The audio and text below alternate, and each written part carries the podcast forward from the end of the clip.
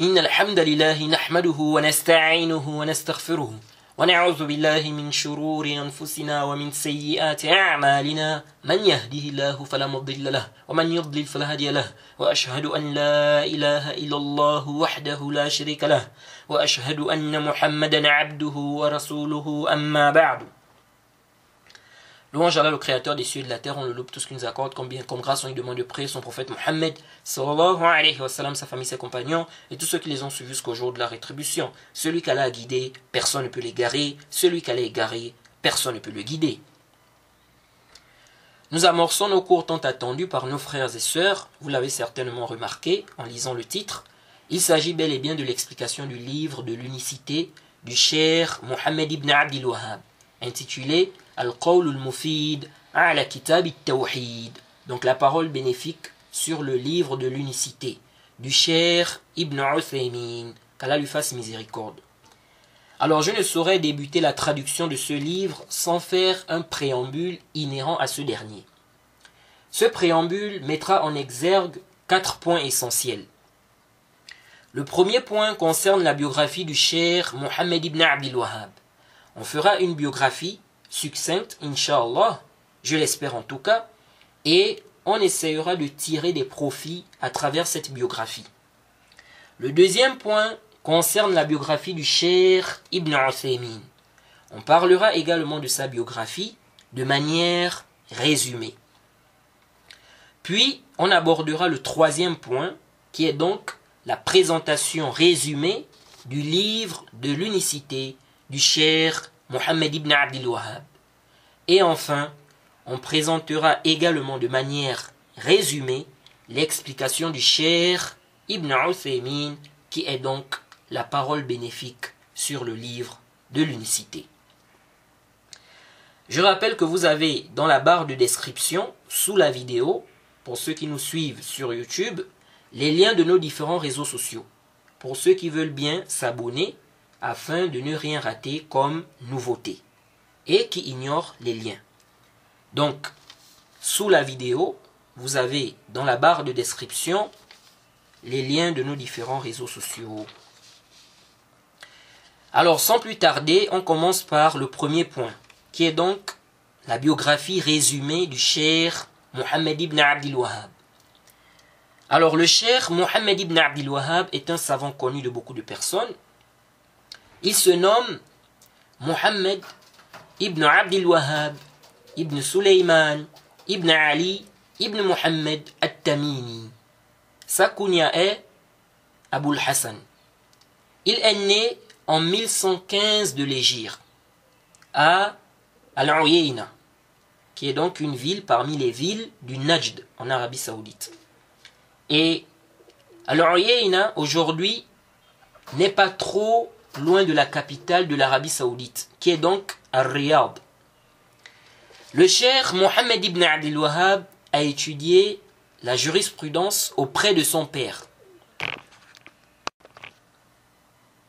Étant jeune, il lisait déjà les livres des savants, les livres de tafsir, d'exégèse, les livres de hadith, et c'est quelqu'un qui avait une bonne compréhension de la religion.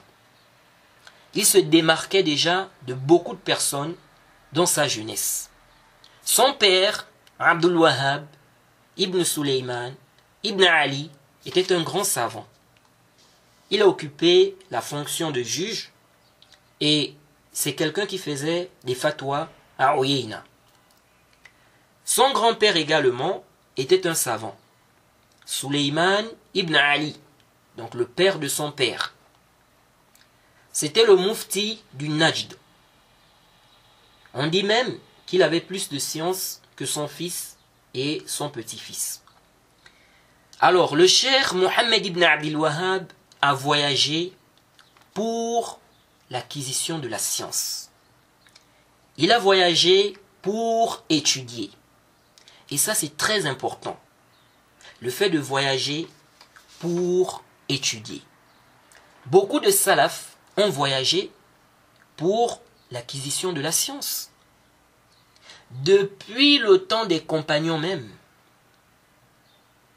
Par exemple, Jabir le compagnon Jabir, il a voyagé juste pour aller chercher un hadith. Et l'imam al-Bukhari a cité cela dans son Sahih, Ta'liqan. Et c'est rapporté par l'imam Ahmed, par Tabarani et bien d'autres. Le fait de voyager pour étudier auprès des savants est très important. Tu prends la science directement de la bouche des savants. Et tu prends de leur comportement. Et ça, c'est vraiment important et c'est très bénéfique pour un étudiant en sciences. Le cher Mohammed ibn Abdul Wahhab a voyagé vers la Mecque pour l'acquisition de la science. Il a pu profiter du cher Abdullah ibn Salim ibn Isa al-Shafi'i. Il est allé à Médine. Il a lu des livres auprès du cher Abdullah ibn Ibrahim al-Najdi. Il a étudié auprès du muhaddith Mohammed al-Sindi. Il est allé aussi à Basra. Il a étudié auprès d'un groupe de savants là-bas. Il est allé à Al-Ahsa. Son cher là-bas était Abdullah ibn Muhammad ibn Abdel Latif. Il voulait aller à Sham, mais il s'est abstenu à cause de certaines raisons. Le chemin était dangereux, il y avait des vols et tout ça. Et ceci réfute l'ambiguïté de ceux qui disent que le cher Mohammed ibn Abdul Wahhab n'avait pas de shur. Certaines personnes disent que le cher Mohammed ibn Abdul Wahhab n'avait pas de shur, n'avait pas de professeur, que c'était un autodidacte. Alors ça, c'est complètement faux. Et ceux qui disent ça, ce sont des gens qui ne connaissent pas la vie du cher Mohammed ibn Abdel Wahhab. Des gens qui n'ont pas lu, qui n'ont pas étudié la biographie du cher Mohammed ibn Abdel Wahhab. Le cher a eu des chouyours. Il a étudié auprès des savants. Vous voyez C'est comme ceux qui disent aujourd'hui que le Cheikh al-Albani n'avait pas de chouyour. C'était un autodidacte.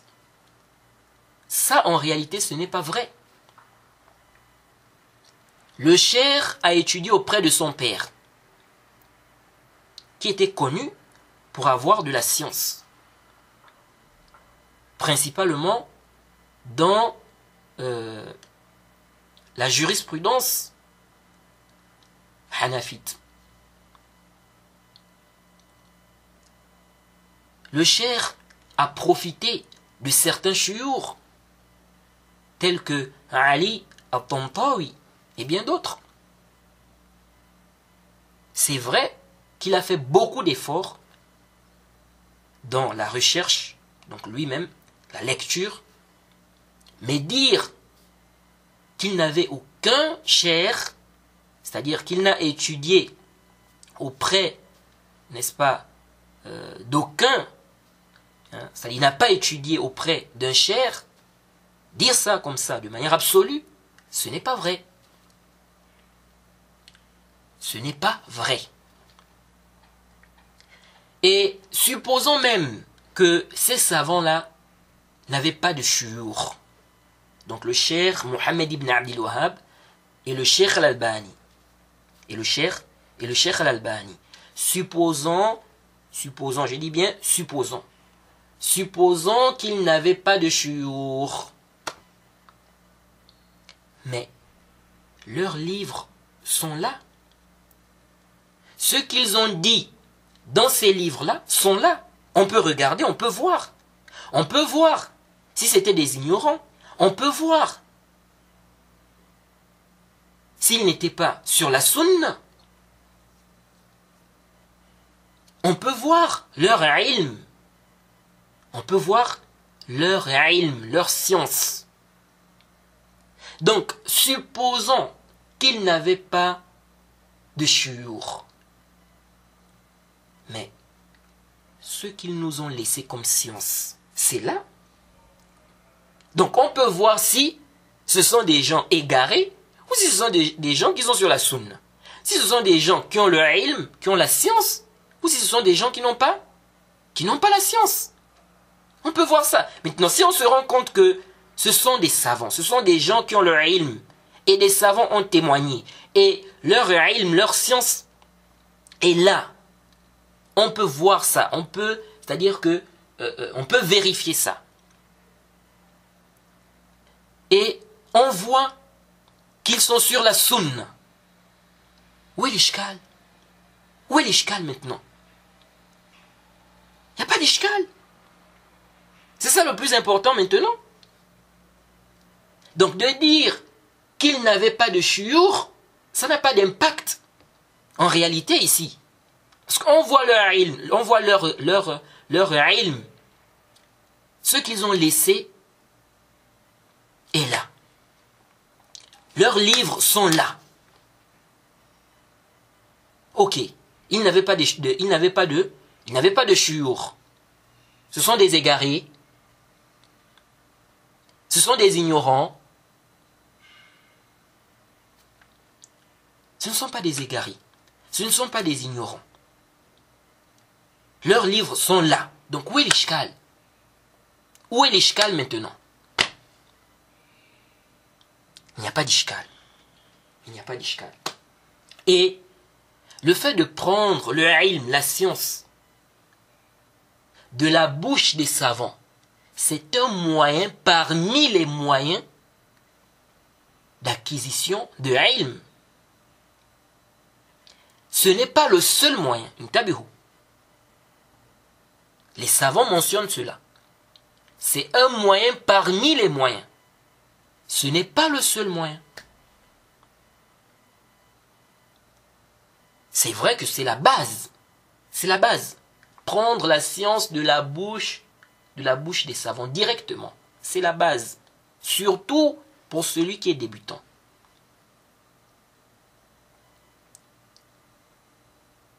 Pour qu'il ne puisse pas s'embrouiller. Jade. Donc, prendre le ilm de la bouche des savants directement, c'est la base. Jade. Mais c'est un moyen parmi les, moyens d'acquisition de ilm. Ce n'est pas le seul moyen. Sinon, où mettons le bahth, la recherche, la lecture, l'effort personnel Donc l'effort dans la lecture, dans la recherche. On met ça où? Mais vous pensez que tous ceux qui sont considérés aujourd'hui comme, étant des savants, ou bien tous nos savants aujourd'hui, mais vous pensez que tout ce qu'ils ont comme science là, ils ont pris tout ça de la bouche d'un savant? Mais non, c'est évident. Beaucoup de leurs connaissances, ou bien, on va dire, euh, il y a plein de choses qu'ils ont eu à apprendre à travers, à travers la lecture, à travers la recherche. Et tu vas rentrer chez un savant, tu vas voir plusieurs livres, des centaines de livres. Le savant a ces livres-là, chez lui. Mais tu penses que ce savant-là a étudié tous ces livres-là qui sont chez lui hein, devant un savant? Mais non. Et s'il cherche, s'il cherche une mas'ala, il va prendre un livre. Ça ici, la mas'ala se trouve dans tel ou tel livre. Il va prendre ce livre-là, il va le lire pour regarder la mas'ala. Même s'il n'a jamais étudié ce livre-là, devant un savant. Le savant peut même enseigner un livre qu'il n'a jamais étudié devant un savant. C'est-à-dire, il n'a jamais étudié ce livre-là devant un savant. Il peut enseigner ça. Pourquoi? Parce qu'il a déjà le ilm. Il a le ilm qui lui permet d'enseigner ce livre-là.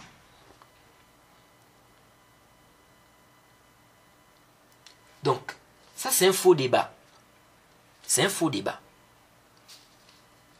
Il n'avait pas de chur, il n'avait pas de chur. Non. Maintenant, on a le résultat ici. Leur ilm est là. Ce qu'ils ont dit dans leur livre est là. On peut voir cela. Ce qui compte maintenant, c'est est-ce que est-ce qu'ils sont sur la sunna? Est-ce que ce sont des gens qui ont le ilm? C'est ça. Vous voyez. Donc c'est un faux débat. Et euh, comme on a dit, c'est même faux de dire qu'il n'avait pas de de shur. Jade.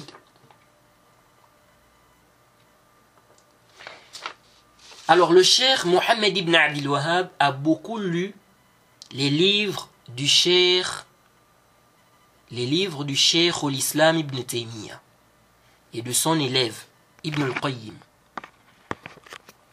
Son père, Abdul Wahhab ibn Suleyman ibn Ali, est mort en 1153. Lorsque son père est mort, il a fait encore plus d'efforts dans la da'wah.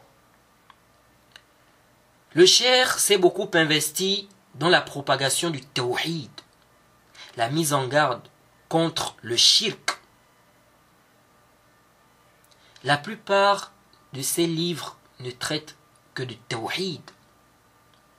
Alors, pendant, pendant sa da'wah, le cher a rencontré beaucoup de difficultés de la part de ses détracteurs. Des gens de Hureymila voulaient même lui faire du mal. Et lorsqu'il était à, euh, à le dirigeant là-bas lui a fait une promesse qui était donc de le soutenir. Après, il y a eu des problèmes le dirigeant a eu du mal à tenir sa promesse. Et ceci à la demande du dirigeant de Ahsa. Et donc le cher a dû quitter de là-bas pour aller s'installer dans un endroit qu'on appelle Ad-Dira'iyya en 1157. Et il a rencontré Mohammed ibn Saoud il y a eu des accords entre eux qui font partie des causes qui ont facilité la propagation du tawhid dans la péninsule arabique et autres par le cher. On voit à travers cela que lorsque vous êtes soutenu dans votre da'wah, par des gens qui ont une certaine place, cela peut être une cause du succès de votre da'wah. Car lorsqu'on est dans le chemin de la da'wah et qu'on appelle à la vérité, qu'on met en garde contre le kufr, le shirk, les innovations, les associateurs, les associateurs, euh, les innovateurs,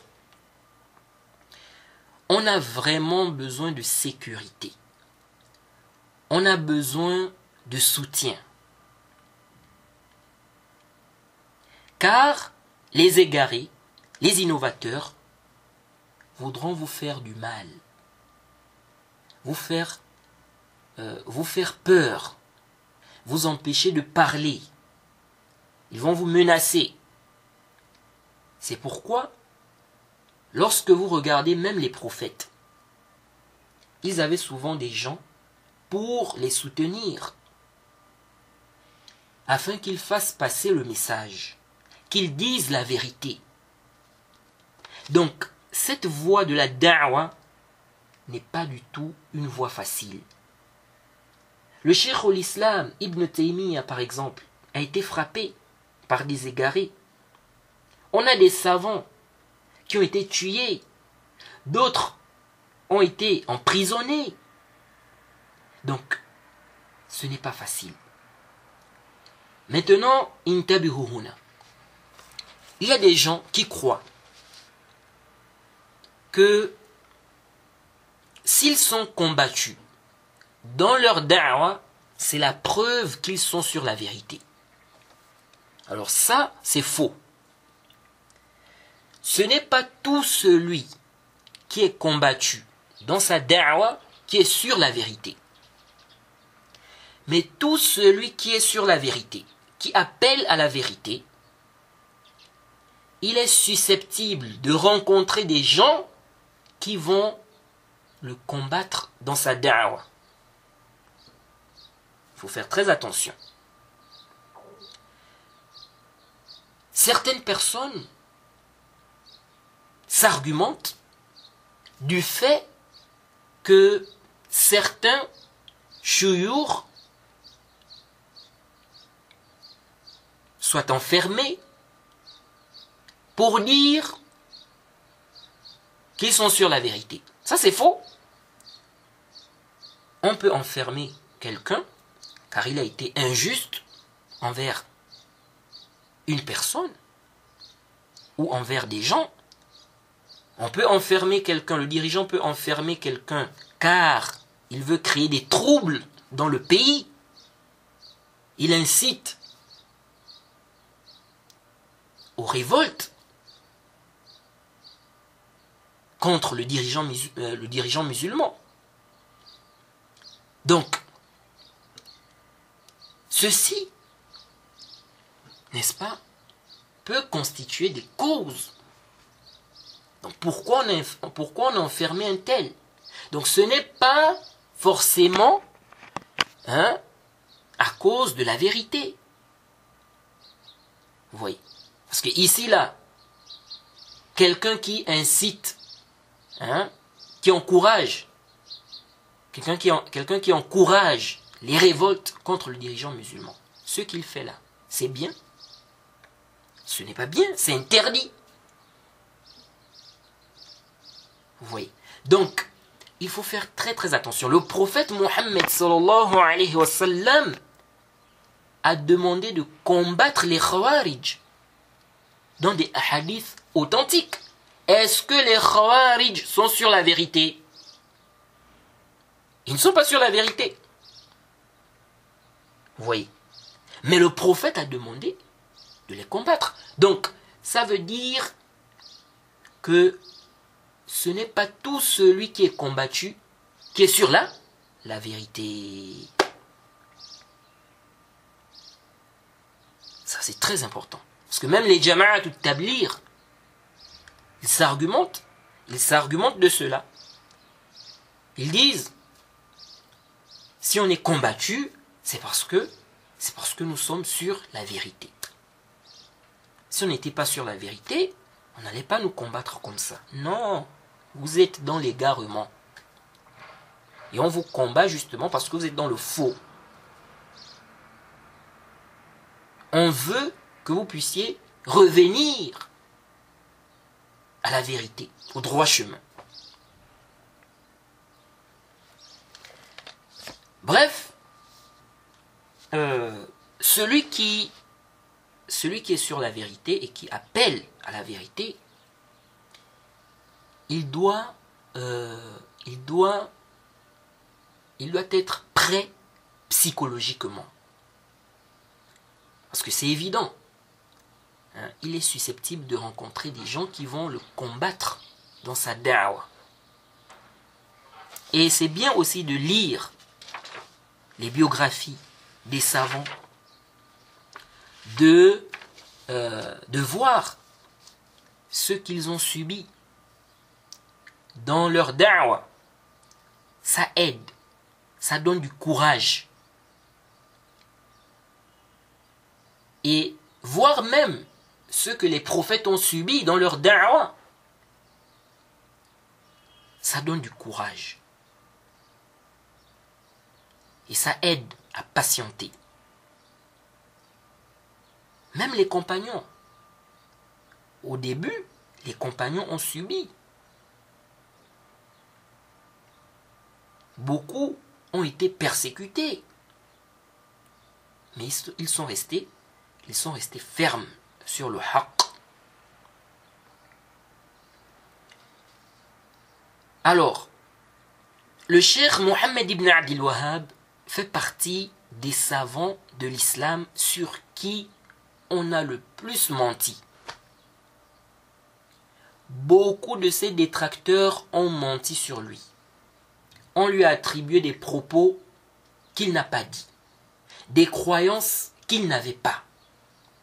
Et souvent c'est comme ça. Les égarés mentent souvent sur les gens de la sunna.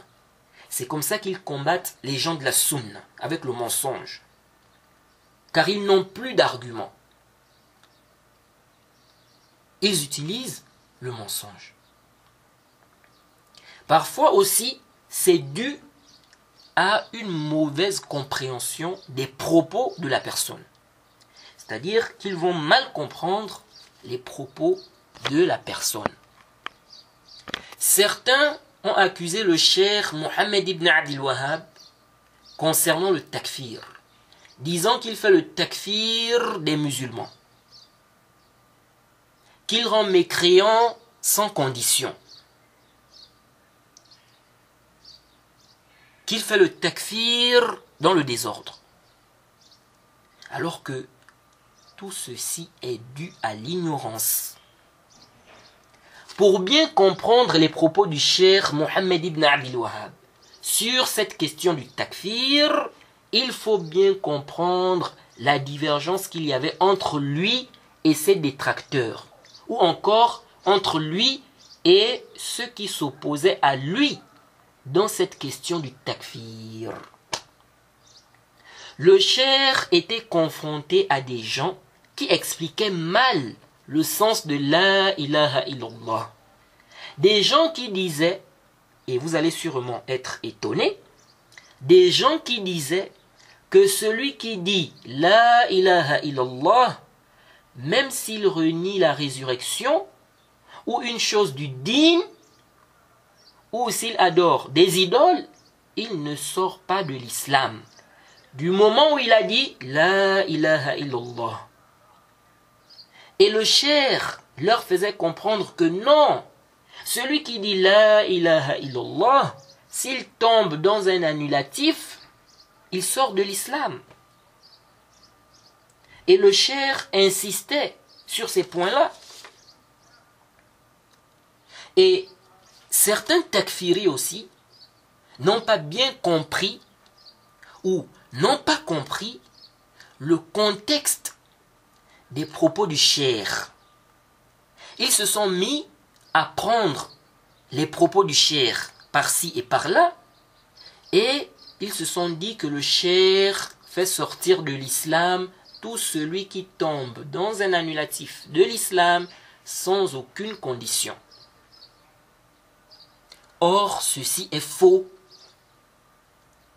Les propos du cher sont de deux catégories on a des propos où il parle de la base de la question. Ça, ça n'a rien à voir avec les conditions du takfir. Il prouve d'abord que celui qui tombe dans un annulatif de l'islam, il devient kafir, murtad. Même si c'est quelqu'un qui avait dit La ilaha illallah. Car le cher était confronté, il était en face des gens qui prétendaient que celui qui a dit La ilaha illallah, cela le protège du kufr. Donc, le cher a eu des propos où il faisait ce takrir, c'est-à-dire que celui-là qui tombe dans un annulatif de l'islam, il sort de l'islam. Ensuite, il a maintenant des propos où il parle des conditions du takfir. Donc ne prends pas ces propos où il réfute des gens qui prétendent, des gens de son temps, qui prétendaient que celui qui dit La ilaha illallah, il est musulman, même s'il tombe dans un annulatif, tant qu'il n'a pas renié Allah. Ne prends pas ces propos-là où il, réfute, où il réfute ces gens-là pour faire le takfir n'importe comment et attribuer ça au cher Mohammed ibn Abdel Wahhab. C'est pourquoi les takfiris ne sont pas sur la voie du cher Mohammed ibn Abdel Wahhab. Ils font croire qu'ils sont sur sa voie, mais c'est faux. Et à cause d'eux-mêmes, on accuse le cher, on fait croire aux gens que le cher Mohammed ibn Abdel Wahhab faisait le takfir des musulmans, le cher Mohammed ibn Abdel Wahhab était en réalité un takfiri. Les takfiris ne sont pas sur la voie du cher Mohammed ibn Abdel Wahhab. Et même sur le jugement, même sur le jugement de celui qui laisse ses quatre piliers. Ils ne suivent pas la position du cher dans ça. Donc, il faut faire la part des choses. Il faut bien comprendre le contexte. C'est pourquoi connaître le contexte dans lequel un savant s'exprime est très important. Donc, ne viens pas prendre les propos du cher où il dit par exemple que celui qui fait ceci ou cela, il est mécréant, pour dire que voilà, le cher ne voit pas l'excuse pour cause d'ignorance. Le cher ne voit pas les conditions du takfir. Le cher ceci, le cher cela. Non, tu n'as pas compris. Le cher a réfuté des gens qui prétendaient que celui qui a dit La ilaha illallah, ceci le protège du kufr. Le cher a combattu ces gens-là. Donc ce n'est pas étonnant de trouver dans ses propos, n'est-ce pas, ceux qui montrent clairement qu'il est en mécréant celui qui fait ceci ou cela. Mais ne prenez pas, ne prenez pas ces propos-là pour faire croire que le cher est sur votre voie du takfir, qui se fait dans le désordre. C'est-à-dire votre takfir, le takfir que vous faites sur les gens. Et ce qui prouve que le cher était confronté à des gens qui disaient que celui qui dit La ilaha illallah, il ne sort pas de l'islam, même s'il renie la résurrection, que La ilaha illallah protège du kufr, ce sont les propos du cher lui-même. Le cher a eu à écrire des lettres, des épîtres à certains savants de son époque, à certains musulmans, certaines personnes, et on a regroupé cela dans un livre intitulé Ar-Rasa'il al Et vous trouvez ça aussi dans les Mu'alafat du Cher, en plusieurs tomes. Jade. Donc, les Mu'alafat du Cher, qui sont donc en plusieurs tomes, vous trouvez dans ces Mu'alafat-là ce livre-là. Ar-Rasa'il al Et vous pouvez aussi trouver cela en un tome. Donc ce livre-là. Ar-Rasa'il al Jade. Alors, le cher dans ses épîtres, ou dans ce livre, donc Ar-Rasa'il al le cher nous explique ces réalités-là. Par exemple, dans sa lettre à Muhammad ibn Aïd, c'est la, euh, c'est la troisième lettre du livre, à la page 26. Qu'est-ce que le cher a dit Écoutez bien. Il dit فلما بينت ما صرحت فلما بينت ما صرحت به آيات التنزيل فلما بينت ما صرحت به آيات التنزيل وعلمه الرسول أمته وأجمع عليه العلماء من أن من أنكر البعث أو شك فيه أو سب الشرع أو سب الآذان إذا سمعه أو فضل فرابة الطاغوت على حكم الله. Qu'est-ce qu'il a dit après, un peu plus bas? Il a dit إنه كافر مرتد. إنه كافر مرتد قال علماؤكم معلوم أن هذا حال البوادي لا ننكره ولكن يقولون لا إله إلا الله. يقولون لا إله إلا الله. وهي تحميهم من الكفر ولو فعلوا كل ذلك. ولو فعلوا Le cheikh dit, lorsque j'ai éclairci ce qui est clairement mentionné dans les versets du Coran et ce que le prophète a enseigné à sa communauté, et ce sur quoi les savants sont unanimes, qui est que celui qui renie la résurrection, ou qui doute de cela, ou qui insulte la législation, ou qui insulte l'azan lorsqu'il entend, ou qui préfère les jugements des tawarites au jugement d'Allah, le Cheikh a dit, un peu plus bas, il est mécréant apostat. Lorsque j'ai dit cela, écoutez bien ce que le Cheikh dit ici. Il dit, lorsque j'ai dit cela, vos savants ont dit, c'est connu que c'est la situation des villageois, ceux qui vivent dans les villages ou au désert. Ici là, le cher fait allusion à, il fait allusion à des gens spécifiques. Donc ils font allusion à des gens spécifiques ici. Il dit vos savants ont, vos savants ont dit que c'est connu que, que c'est la situation de ces gens-là. Cependant, écoutez, hein, cependant, ils disent La ilaha illallah. Cette attestation, écoutez bien,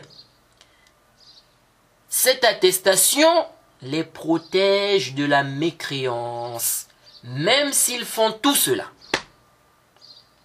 Vous voyez ça Ensuite, le Cheikh a dit فلما أظهرت التصديق الرسول فيما جاء به سبوني غاية المسبة وزعموا أني أكفر أهل الإسلام وأستحل أموالهم وصرحوا أنه لا يوجد في جزيرتنا رجل واحد كافر Le cheikh dit, lorsque j'ai exposé l'approbation de ce qui est venu avec le messager, ils m'ont gravement insulté.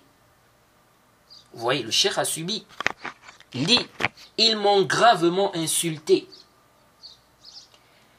Et ils ont prétendu que je rends mécréants les gens de l'islam, les musulmans, et que je rends licite leurs biens. Et ils ont clairement dit qu'il n'y a aucun mécréant dans notre péninsule arabique. Le cher dit également, dans sa lettre, dans sa lettre à Ahmed ibn Abdil Karim, c'est la 33e lettre du livre, à la page 218. Le cher dit, وإن كنت تزعم أن الإنسان إذا أظهر الإسلام لا يكفر إذا أظهر عبادة الأوثان وزعم أنها الدين وأظهر سب الدين الأنبياء وسماه دين أهل العارض وأفتى بقتل من أخلص بقتل من أخلص لله الدين وأفتى بقتل من أخلص لله الدين وإحراقه وحل ماله. فهذه مسألتك. وقد قررتها. Bien. وقد قررتها. وذكرت أن من زمن النبي صلى الله عليه وسلم وذكرت أن من زمن النبي صلى الله عليه وسلم إلى يومنا هذا لم يقتلوا أحدا ولم يكفروه من أهل هذه الملة. Le cheikh dit, si tu prétends que l'homme qui extériorise l'islam ne mécroit pas, s'il apparaît de lui l'adoration des idoles, et s'il prétend que cela fait partie de la religion, s'il insulte la religion des prophètes et la nomme religion de Arid, s'il fait une fatwa autorisant et s'il fait une fatwa autorisant le meurtre de celui qui est sincère envers Allah dans la religion, qui n'adore qu'Allah, autorisant le fait de le brûler, autorisant le fait de le brûler et rendre licite, hein, et rendre ses biens licites, il dit c'est cela ta problématique. Tu l'as confirmé et tu as dit que depuis le temps du prophète jusqu'à aujourd'hui, ils n'ont tué et n'ont rendu mécréant personne parmi les gens de la religion.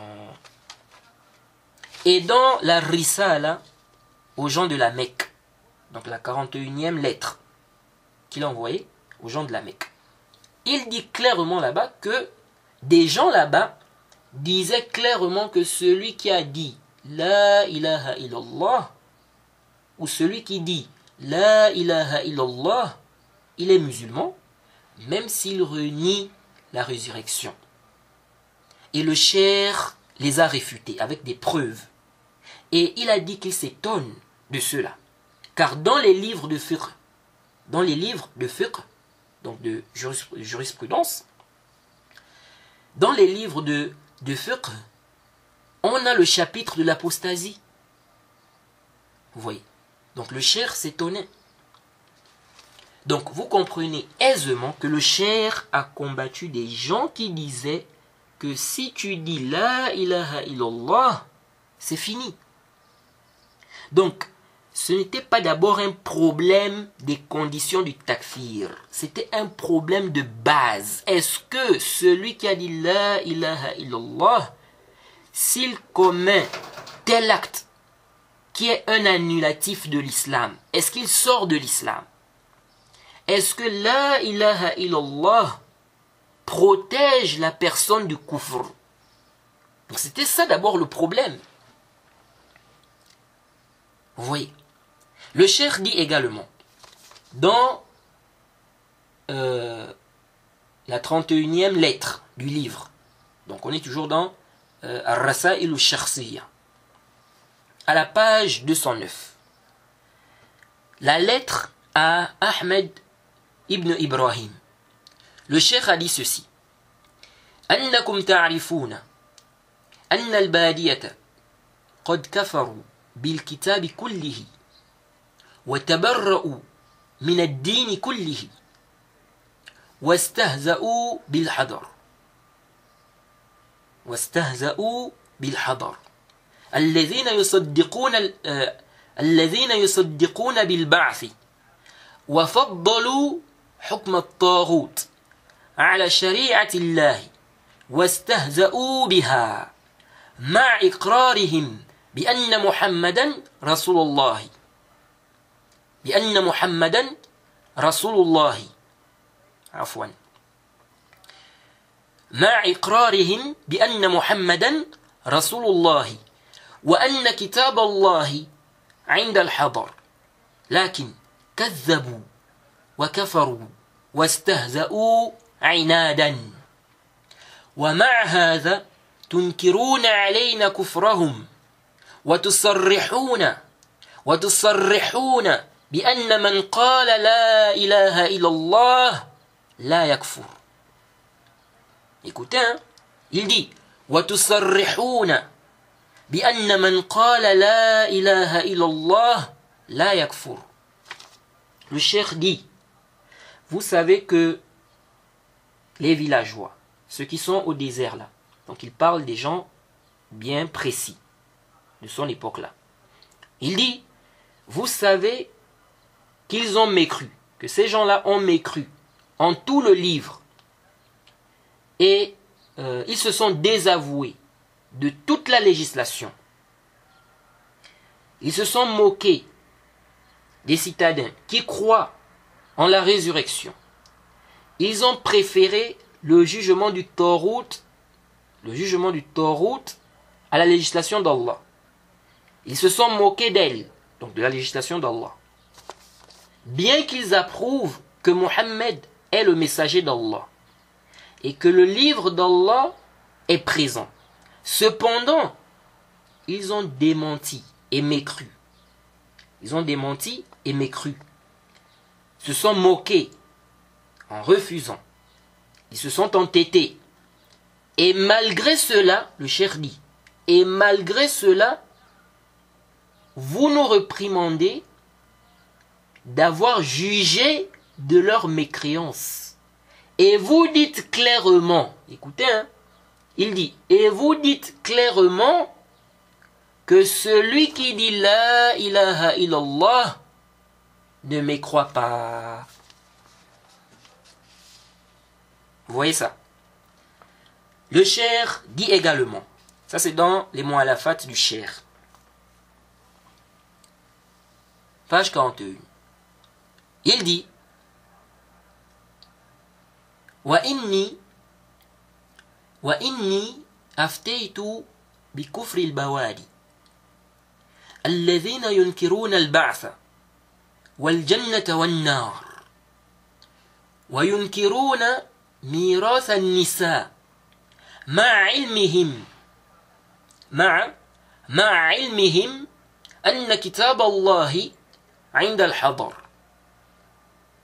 وأن رسول الله صلى الله عليه وسلم بعث بالذي أنكروه.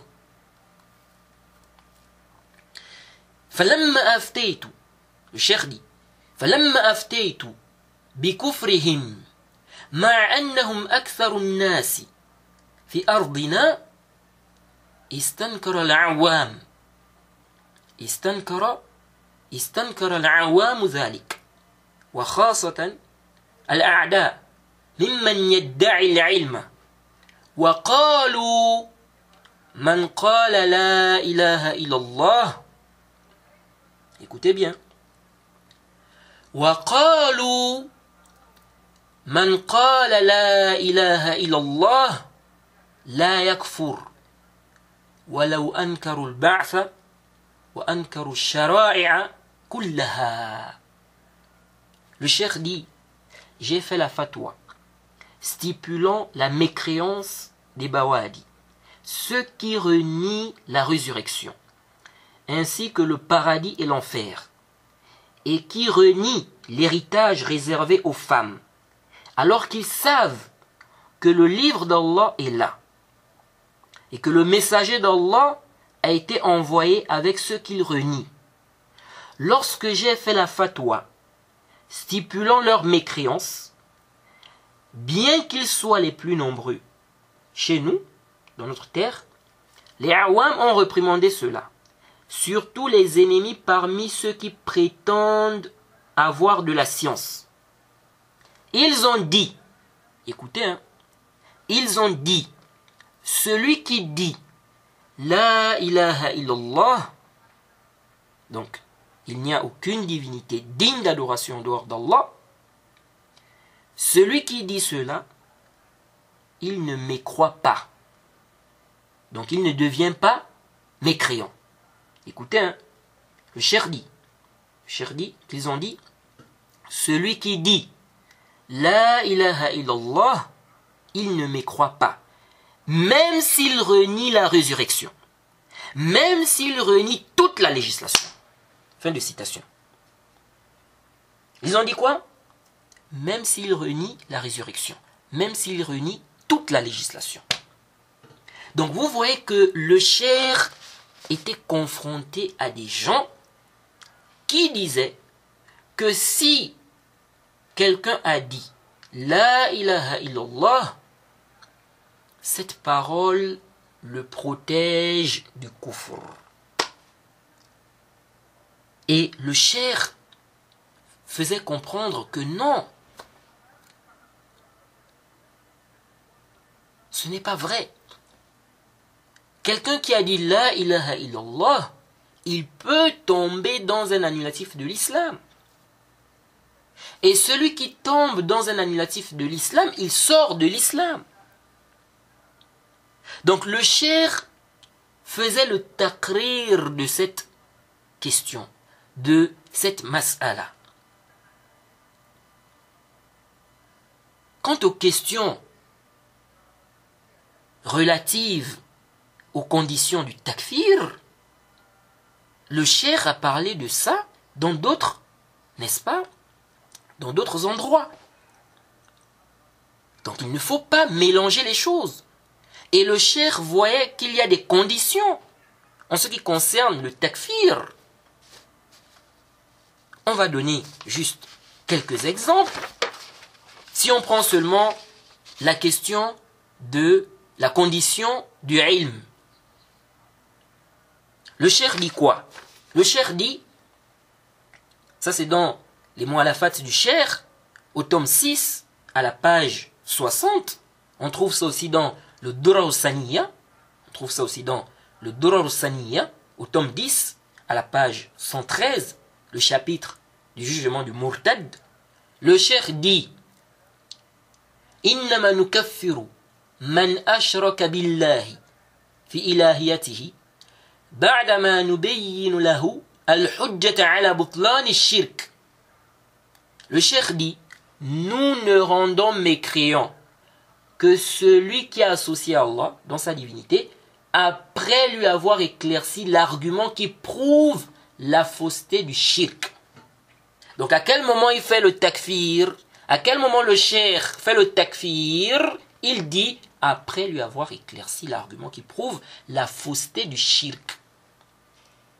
Ensuite, le cher a cité d'autres choses aussi pour lesquelles il rend mécréant. Mais ce qui nous intéresse ici, c'est cette partie-là. Le cher dit également, dans, euh, toujours dans les mots à la fat du cher, donc Majmou' la fat cher, Mohamed ibn Abdel Wahhab, la partie euh, donc de Rasail, hein, Rasailu, Rasailu Shakhsiya, au tome 5, à la page 58. Donc ça c'est au tome 5, à la page 58. Comme je vous l'ai dit, euh, Ar-Rasailu Shakhsiya se trouve aussi dans, ça se trouve dans les Mu'alafat là. Et on peut aussi trouver ça en un tome. Donc là-bas, qu'est-ce qu'il dit Au tome 5, page 58. Le cher dit, écoutez bien, il dit وأما ما ذكر الأعداء عني وأما ما ذكر الأعداء عني أني أكفر بالظن والموالاة أو أكفر الجاهل. Écoutez bien le cheikh dit. أو أكفر الجاهل. الذي لم تقم عليه الحجة فهذا بهتان عظيم. فهذا بهتان عظيم. يريدون به تنفير الناس عن دين الله ورسوله. Le cheikh dit Quant à ce que les ennemis ont dit sur moi, comme quoi je rends mécréant par la pensée, ou l'alliance, ou je rends mécréant l'ignorant, dont l'argument n'a pas été levé contre lui, donc il n'a pas reçu, celui qui n'a pas reçu la preuve, il dit, ceci est un grand mensonge, une grande calomnie. Il dit, ils veulent à travers ce mensonge faire fuir les gens de la religion d'Allah et de son messager. Qui dit ça? Le cher Mohammed ibn Abdul Wahhab. Donc si toi tu dis que le cher rend mécréant l'ignorant qui n'a pas reçu la preuve, le cher ici est en train de qualifier cette parole de mensonge. Il dit quant à ce que les ennemis ont dit sur moi, que je rends mécréant par la pensée, ou l'alliance, ou je rends mécréant l'ignorant, ou je rends mécréant l'ignorant, dont l'argument n'a pas été euh, n'a pas été levé contre lui, il dit ceci est un grand mensonge. Il dit fahaza buhtanun azim. C'est le cher qui dit ça. Et cet égaré de euh, Mohammed Abdul Wahid al-Azhari, qui passe son temps à euh, attaquer hein, des savants salafis, qu'il appelle les Wahhabiyya, il dit que le cher, le cher Mohammed ibn Abdul Wahhab fait le takfir des musulmans, il fait le takfir d'un tel, d'un tel, d'un tel, et il dit, il ne faut pas suivre. Lorsqu'il dit, Hada buhtanun azim, Hada azim, il ne faut pas suivre ça. Lorsqu'il dit, ceci est un, est un grand mensonge, ou une grande calomnie, il ne faut pas suivre cela. Il fait le takfir des musulmans. Il fait le takfir d'un tel et d'un tel. Vous voyez ça? Regardez des gens comme ça. Et le cher, le cher Abdulatif, le cher Abdulatif ibn Abdurrahman ibn Hassan, qui est euh, un savant du Najd. C'est un savant salafi, sans débat. Qu'est-ce qu'il a dit Il a dit dans son livre Misbah al-Zalam, في الرد على من كذب على شيخ الإمام ونسبه إلى التكفير أهل الإيمان والإسلام à la page 324 jusqu'à la page 325 il a dit wa shaykhuna écoutez bien il a dit wa shaykhuna rahimahullah قد قرر هذا قد قد قرر هذا وبينه وفاقا لعلماء الأمة واقتداء بهم ولم يكفر écoutez bien. Il dit ولم يكفر إلا بعد قيام الحجة وظهور الدليل حتى إنه انتبهوا écoutez très bien cette parole là il dit حتى إنه رحمه الله توقف في تكفير الجاهل من عباد القبور Écoutez bien. Ce n'est pas moi qui ai dit cela. C'est le cher Abdulatif ibn Abdirrahman ibn Hassan, savant salafi reconnu. Écoutez bien ce qu'il dit. Ô vous les takfiri, ô vous les haddadiya, ô vous qui accusez le cher Mohammed ibn Abdil Wahhab de takfir n'importe comment. Écoutez très bien. Il dit حتى إنه رحمه الله توقف في التكفير الجاهلي من عباد القبور إذا لم يتيسر له من ينبهه Qui dit ça Le cher Abdulatif ibn Abdirrahman ibn Hassan. Il dit, notre cher, parce que ce livre-là, en fait, c'est un rad. Ce livre-là, Misbah al-Zalam, hein, Misbah al-Zalam, في الرد على من كذب على شيخ الإمام ونسبه إلى التكفير أهل الإيمان والإسلام Ce livre-là est un rad, n'est-ce pas, à ceux qui accusent le cheikh Mohammed ibn Abdel Wahhab. Il y a des gens qui ont accusé le cheikh Mohammed ibn Abdel Wahhab, disant qu'il fait le takfir à cause euh, des péchés. Donc c'est quelqu'un qui commet des péchés, il fait le takfir, qu'il fait le takfir n'importe comment. Donc le cheikh, euh, le cheikh Abdul Latif a défendu le cheikh Mohammed ibn Abdel Wahhab. Et donc il a écrit cette risala, il a fait un rad à ceux qui accusent le cheikh qu'il fait le takfir n'importe comment. Qu'il fait le takfir à cause des péchés, si quelqu'un commet des péchés. Vous voyez Ou ceux qui disent qu'il fait le takfir n'importe comment. Donc il dit, écoutez bien, il dit notre cher, donc le cher Mohammed ibn Abdel Wahhab, il dit notre cher, qu'Allah lui fasse miséricorde, a confirmé cela, il a éclairci cela, tout en étant en accord avec les savants de la communauté, tout en les suivant, et il n'a rendu, écoutez bien, il dit, et il n'a rendu mécréant qu'après que l'argument ait été qu'après que l'argument ait été levé contre la personne et que la preuve est apparue. Écoutez la suite. Il dit au point où ce n'est pas moi. Hein. Le cher Abdelatif dit au point où qu'Allah lui fasse miséricorde, il s'est abstenu de rendre mécréant l'ignorant parmi les adorateurs des tombes, s'il n'a pas trouvé celui qui va lui expliquer la chose. Vous avez écouté ça? Ce n'est pas Mohamed Oura. C'est le cher Abdulatif ibn Abdirrahman ibn Hassan.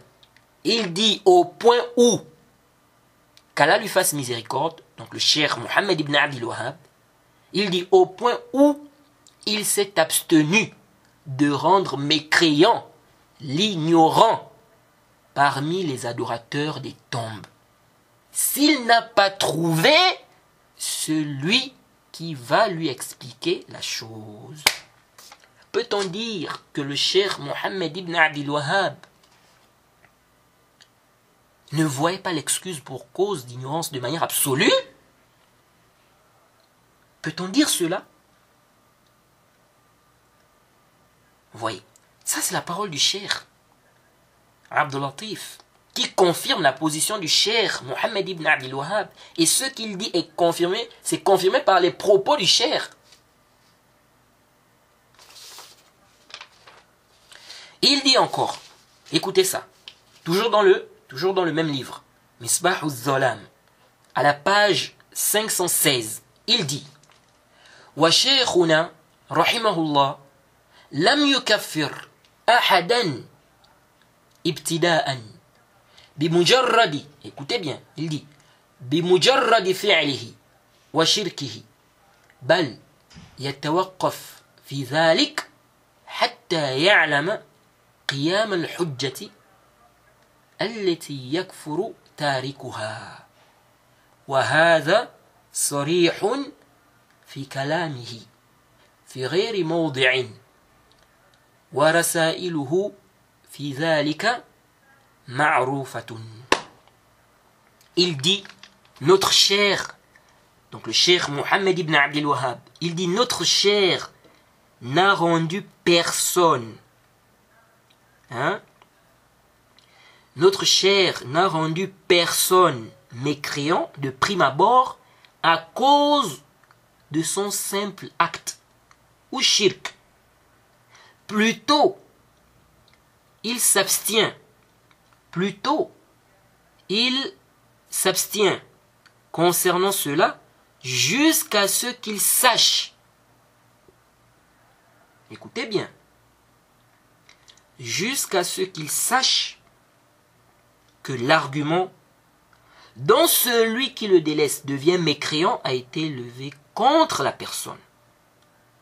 Et il dit quoi? Il dit ceci est clair dans ses propos à plus d'un endroit et ses épîtres, ses lettres sont connues sur cela. Fin de citation. Et il a raison. Il dit ceci est clair dans ses propos. Il a raison de dire ça parce que le cher a des propos clairs. Les gens aujourd'hui qui disent non, il n'y a pas d'excuse pour cause d'ignorance. Ils prennent les propos du cher ils essaient d'interpréter, s'interpréter, interpréter. Ils apportent des interprétations qui ne tiennent pas.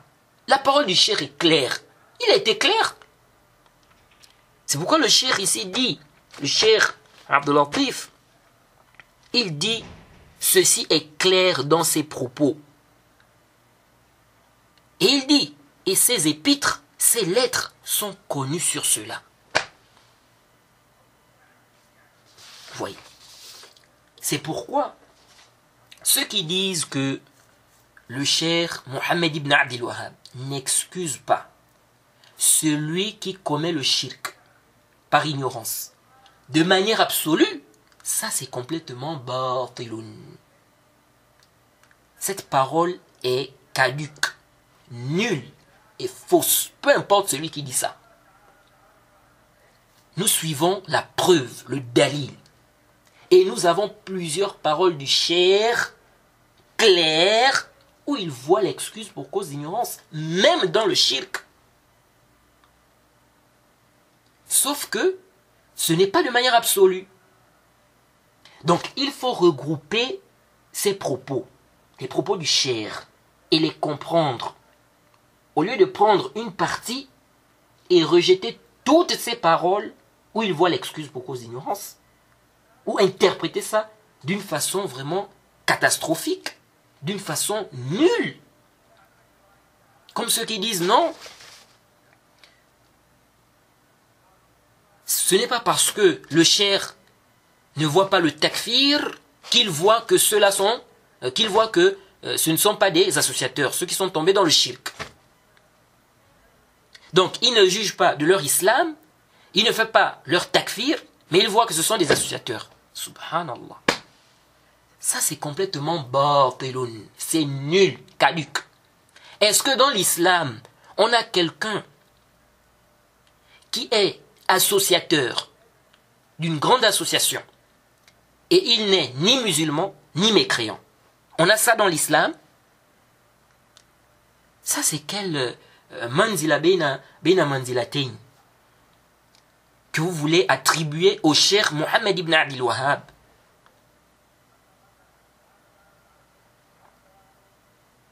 Ça, c'est complètement nul. C'est caduc. Ça ne tient pas. C'est Barthelon. Soit on est musulman, soit on est mécréant. Il n'y a pas un milieu, on va dire non, la personne n'est pas musulmane, elle n'est pas mécréante, mais elle est associatrice. Et ça sort d'où ça? Ça, c'est complètement bâtiment. Même si certains savants du Najj ont dit ça. Ça, c'est une erreur. Une grave erreur. C'est un faux pas. Le savant qui a dit ça fait un faux pas. C'est une parole nulle à rejeter avec la toute dernière énergie. Ce n'est pas recevable.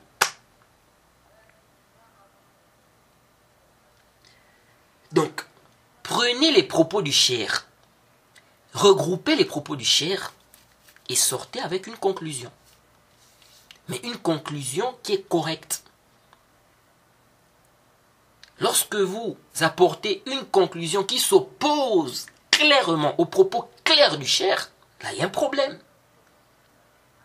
Il y a un problème. Oui. C'est vrai que le cher a certains propos, lorsqu'on lit ça, on voit bien en apparence que le cher ici n'a pas excusé. Il n'a pas excusé. Mais qu'est-ce qu'on doit faire? Est-ce qu'on doit prendre sa parole là où il n'a pas excusé et puis rejeter ces paroles qui sont claires, très claires, c'est clair comme de l'eau de roche. Très clair. D'une clarté semblable au soleil. Donc on doit laisser ça, ce qui est très clair là. Tous on met ça de côté, on apporte des interprétations nulles. Et puis on prend seulement les propos là où on a vu qu'il n'a pas excusé. Non. Regrouper les propos du cher et trouver, n'est-ce pas, ou euh, sortir avec une conclusion qui est correcte, qui est acceptable qui ne s'oppose pas aux propos clairs du, cher. C'est pourquoi le cher Ibn Uthaymin, qu'est-ce qu'il a dit? Le cher Ibn Uthaymin, dans son explication, euh, attendez, dans son explication de Kashfu Shubhat, qu'est-ce qu'il dit là-bas?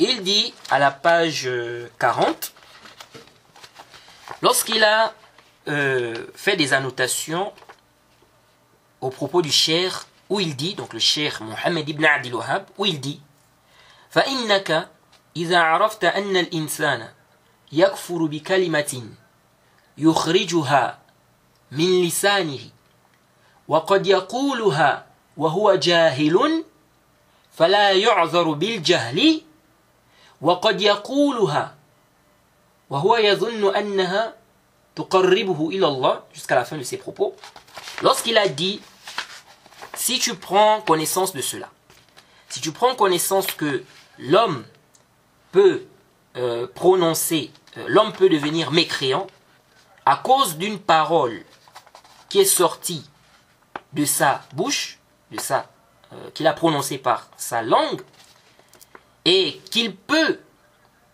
la dire, donc cette parole, tout en étant ignorant, et il n'est pas du tout excusé. Il n'est pas excusé pour son ignorance, et qu'il euh, et qu'il se peut qu'il dise cette parole en croyant que cette parole va le rapprocher d'Allah. Donc il a expliqué que si tu prends conscience de cela, tu auras peur, n'est-ce pas? Et euh, tu vas essayer de, tu seras motivé donc à prendre ce qui va te préserver de ce genre de choses. Qu'est-ce que le cher Ibn Uthaymin a dit par rapport à ces propos du cher? En annotation, dans son explication de Kashfu Shubhat. J'avais déjà fait allusion à cette parole-là, je crois, dans les annuatifs de l'islam, ou dans les trois fondements, ou dans d'autres, d'autres audios. Bref, le cher dit quoi? Écoutez les propos du cher Ibn Uthaymin. Il dit تعليقنا على هذه الجملة من كلام المؤلف رحمه الله. Donc, ici il dit donc annotation à cette partie des propos du cher. Il dit أولا لا أظن لا أظن الشيخ رحمه الله لا يرى لا يرى العذر بالجهل Le cheikh dit quoi? Le cheikh Ibn Uthaymin dit أظن لا أظن الشيخ رحمه الله لا يرى العذر بالجهل اللهم إلا أن يكون منه تفريط بترك التعلم مثل أن يسمع بالحق فلا يلتفت إليه ولا يتعلم فهذا لا يعذر بالجهل Le cher Ibn Uthaymin dit Je ne pense pas que le cher, donc le cher Mohammed Ibn Abdil Wahhab, il dit Je ne pense pas que le cher ne voit pas l'excuse pour cause d'ignorance. Il dit Sauf si la personne a été négligente en délaissant l'apprentissage. Il dit comme celui qui écoute la vérité et il ne se préoccupe pas de cela, il, n'apprend pas, il dit celui-là n'est pas excusé pour son ignorance. Pourquoi le cher dit qu'il ne voit pas que le cher Mohammed ibn Abdil Wahhab, hein, que le cher Mohammed ibn Abdil Wahhab ne voit pas? Euh, pourquoi il ne voit pas que le cher euh, que le cher n'excuse pas pour cause d'ignorance Le cher Ibn Uthaymin voit que le cher n'excuse pas celui qui est négligent. C'est comme ça que le cher Ibn Uthaymin a fait le jama'. C'est comme ça qu'il a essayé de regrouper entre ses propos. Vous voyez. C'est pourquoi il a dit ici, il dit sauf si la personne est négligente en délaissant l'apprentissage. Maintenant, le cher Ibn Uthaymin nous explique pourquoi il dit ça. Pourquoi il dit que il ne voit pas que le cher hein, ne voit pas l'excuse pour cause d'ignorance. Il dit euh, il dit je ne pense pas cela du cher. Pourquoi? Il dit vous voyez les savants? Regardez comment les savants comprennent les paroles d'autres savants. Regardez comment celui qu'Allah facilité parmi les savants, regardez comment il comprend les paroles de notre savant. Il dit euh, يدل على العذر بالجهل. فقد سئل رحمه الله تعالى عما يقاتل عليه وعما يكفر الرجل به. فأجاب أركان الإسلام الخمسة.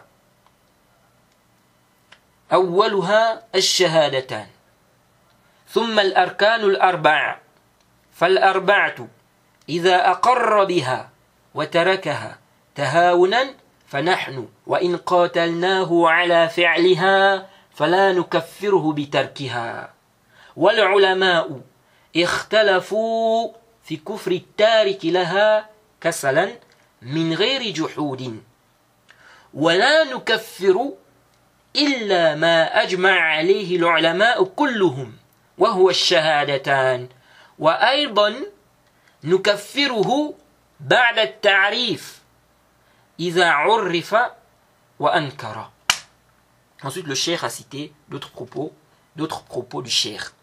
Il dit Je ne pense pas cela du cheikh, donc qu'il ne voit pas l'excuse pour cause d'ignorance. Il dit car il a une autre parole. Écoutez ce que le cher Ibn Usaymin dit ici. Il dit car il a une autre parole qui montre qu'il voit l'excuse pour cause d'ignorance. Ensuite, il dit on lui a posé la question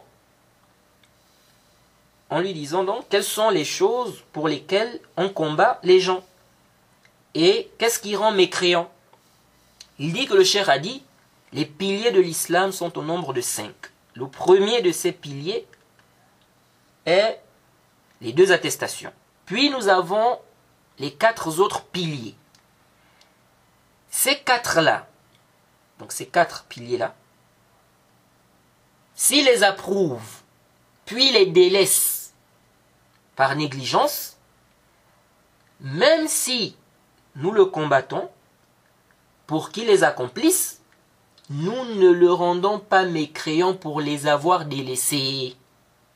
Les savants ont divergé concernant la mécréance de celui qui les délaisse, sans les renier. Il dit, nous ne rendons mécréants que ce sur quoi les savants sont tous unanimes, il s'agit des deux attestations. Ensuite, le cher dit, écoutez, hein, le cher dit, de plus, de plus, nous rendons mécréants, nous rendons mécréants, ou nous le rendons, pardon, nous le rendons mécréant après lui avoir enseigné. Si on lui a enseigné et qu'il renie, nous le rendons mécréant. C'est clair ou pas? Donc à quel moment il fait le takfir? Il dit après qu'on lui ait enseigné. Oui. C'est pourquoi la moindre des choses qu'on puisse dire, la moindre des choses, c'est-à-dire que si on n'arrive pas à un jama' qui est acceptable, comme celui du cher Ibn Usaymin ici, la moindre des choses qu'on puisse dire, c'est que le cher a eu deux paroles. Mais la question qu'on pose, si le cher a eu deux paroles sur le sujet, deux avis différents sur le sujet, lorsqu'il a dit qu'il excuse pour cause d'ignorance, celui qui tombe même dans le shirk, dans le coufre, lorsqu'il a dit cela, parce qu'on a des propos clairs du cher, lorsqu'il a dit cela, à ce moment-là, il était mourji. Est-ce que le cher était mourji? Parce que c'est ça aujourd'hui. Certaines personnes, ou bien les takfiri, les haddadiyya, si tu vois le Auz bil dans le shirk, dans le kufr akbar, ou dans le shirk akbar, tu es dans l'irja, ou tu es mourji. Bon, le cher Mohammed ibn Adil Wahab, qui a des paroles claires, où il voit l'excuse pour cause d'ignorance, c'est clair. Ses propos sont clairs. C'est pas la peine de philosophie. Il a des paroles claires. au moment où il a eu à dire ces propos-là, il était mourji, il était dans l'irja Il faut nous dire. Dites-nous si le cher était dans l'irja. Essayez d'accuser le cher d'irja et on verra bien. Et c'est pourquoi même nous disons cette question de l'excuse pour cause d'ignorance là.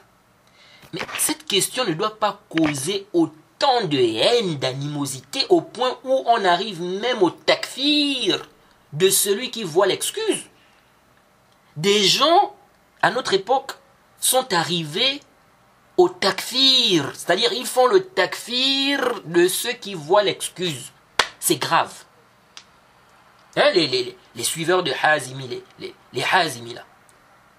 C'est grave. On parle même d'irja. Où est le rapport? Où est le rapport? Le uzr bil jahl n'a pas de rapport avec l'irja. On avait déjà détaillé ça? Où le rapport La croyance des Mourja est connue. Les salafs ont parlé de la croyance des Mourja. Où est-ce que les salafs ont mentionné que parmi les fondements des Mourja, le Uz bil Jahl Fin. Fin C'est où?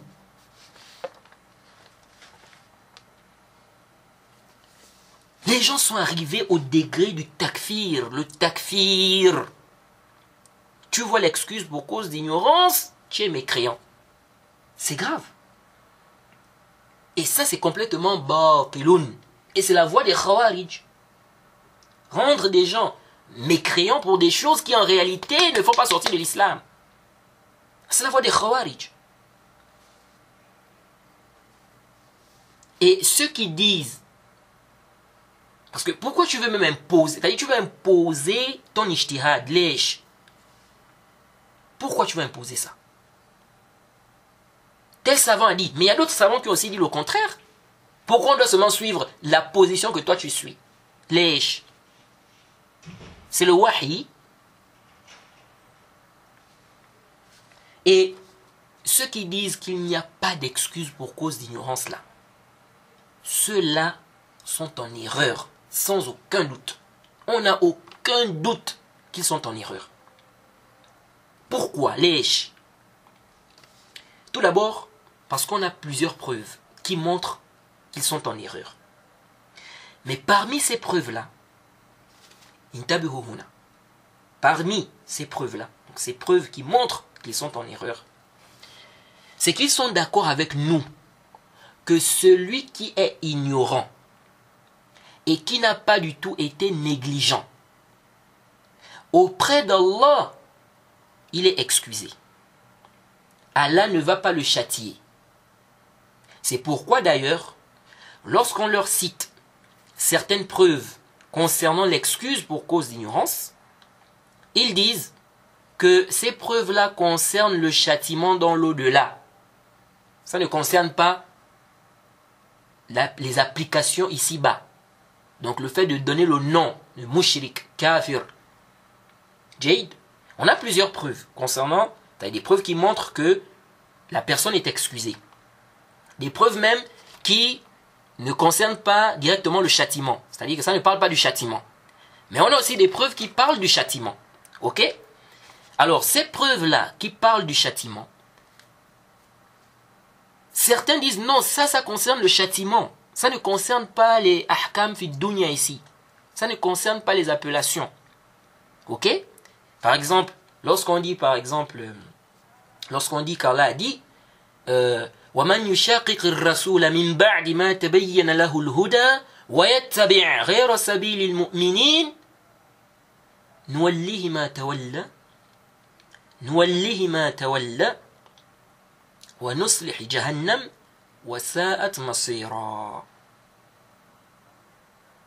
Lorsque Allah nous dit ومن يشاقق الرسول من بعد ما تبين له الهدى من بعد ما تبين له الهدى ويتبع غير سبيل المؤمنين نوله ما تولى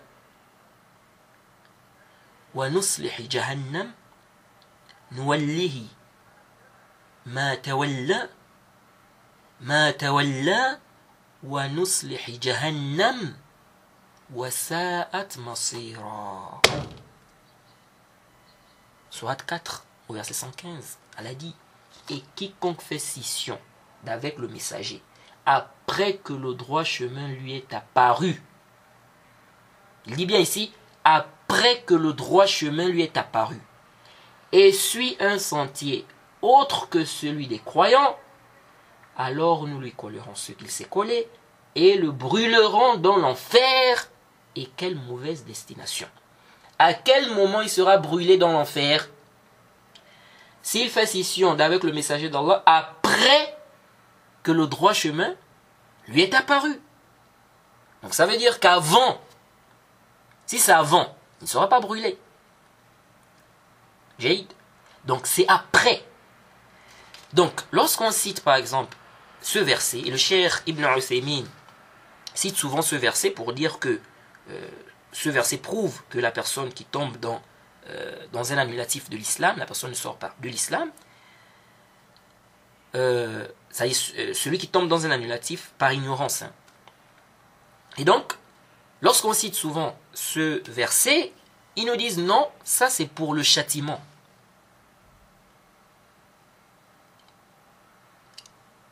C'est pour le châtiment dans l'au-delà. Ça ne concerne pas l'application des appellations ici. Donc on dit que c'est un kafir même si c'est un jahil. Ok? Et les preuves sont nombreuses dans le Coran, dans la Sunna. Les preuves qui montrent que celui qui n'a pas reçu d'éclaircissement, celui qui n'a pas reçu les preuves, il est excusé auprès d'Allah. Jade, il est excusé auprès d'Allah. Et il ne devrait pas du tout y avoir une divergence sur ce point-là. Parce que les preuves sont claires. Il y en a plein de preuves. Alors, la divergence maintenant se trouve à quel niveau? Concernant le uzr, le uzr bil La divergence est où?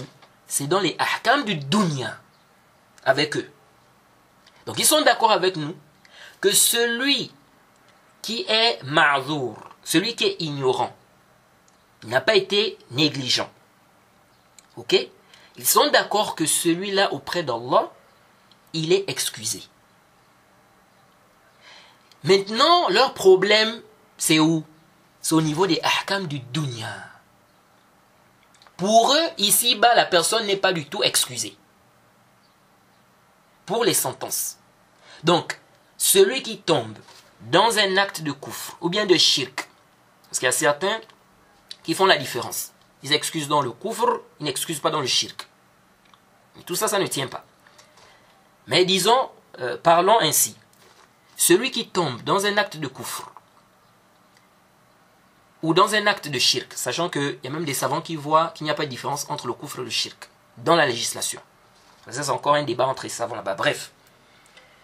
Donc, il y a certains qui voient, euh, ou bien ils te disent, voilà, ils te disent que, donc ceux-là qui disent qu'il n'y a pas d'excuse, ils te disent que celui qui tombe dans le koufr ou dans le shirk, s'il euh, est ignorant et qu'il n'a pas du tout été négligent, auprès d'Allah, il est excusé. Mais nous, nous ici-bas, on ne va pas l'excuser. On dit que c'est un kafir mushrik. On dit quoi? On dit que c'est un kafir, c'est un mushrik. Et s'il meurt comme ça, donc sans se repentir, s'il meurt comme ça, on ne prie pas sur lui. On ne l'enterre pas dans les cimetières des musulmans. On ne mange pas ce qu'il immole, de son vivant. On ne lui donne pas une musulmane en mariage. Il n'hérite pas des musulmans. Les musulmans n'héritent pas de lui, etc. Bref, il le considère mécréant ici-bas. Ok? Ça, c'est un groupe. Même si pour eux, dans l'au-delà, il est excusé. Dans le sens où il ne sera pas châtié.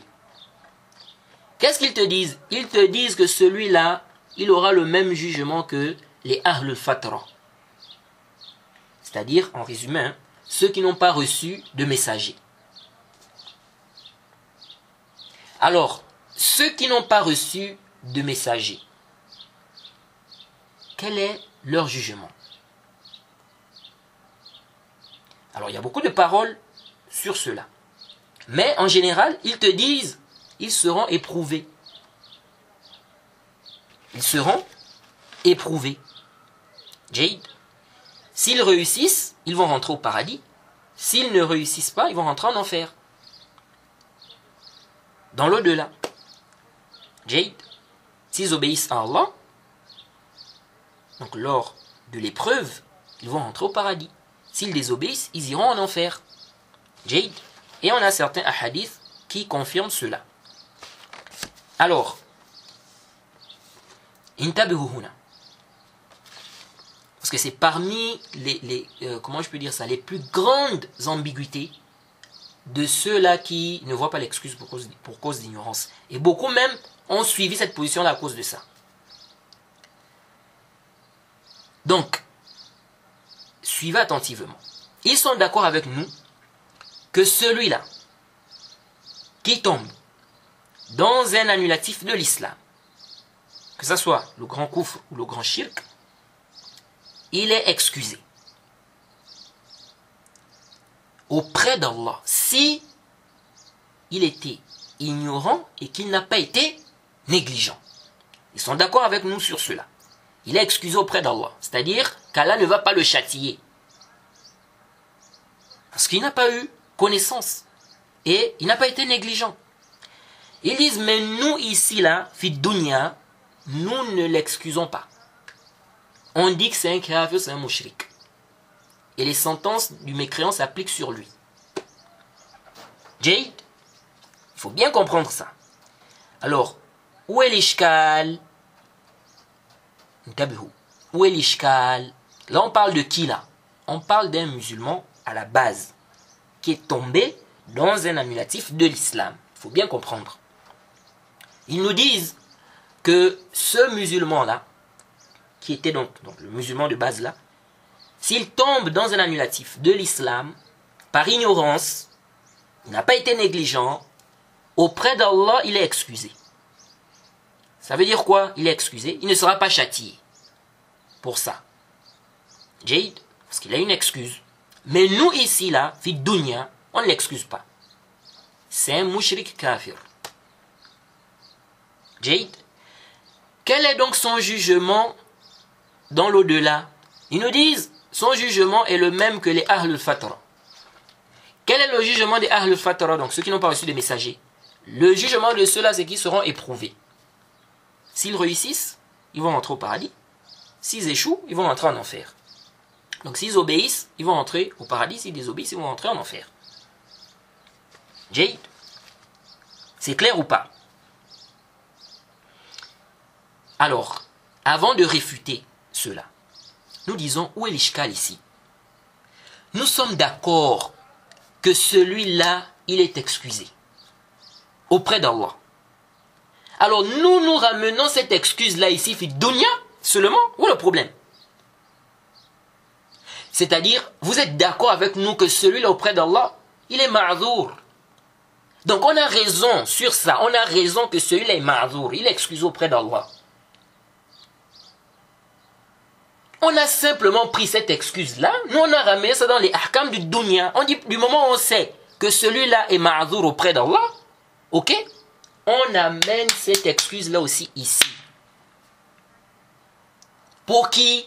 Le musulman, de base. Parce qu'un musulman, il a des circonstances atténuantes.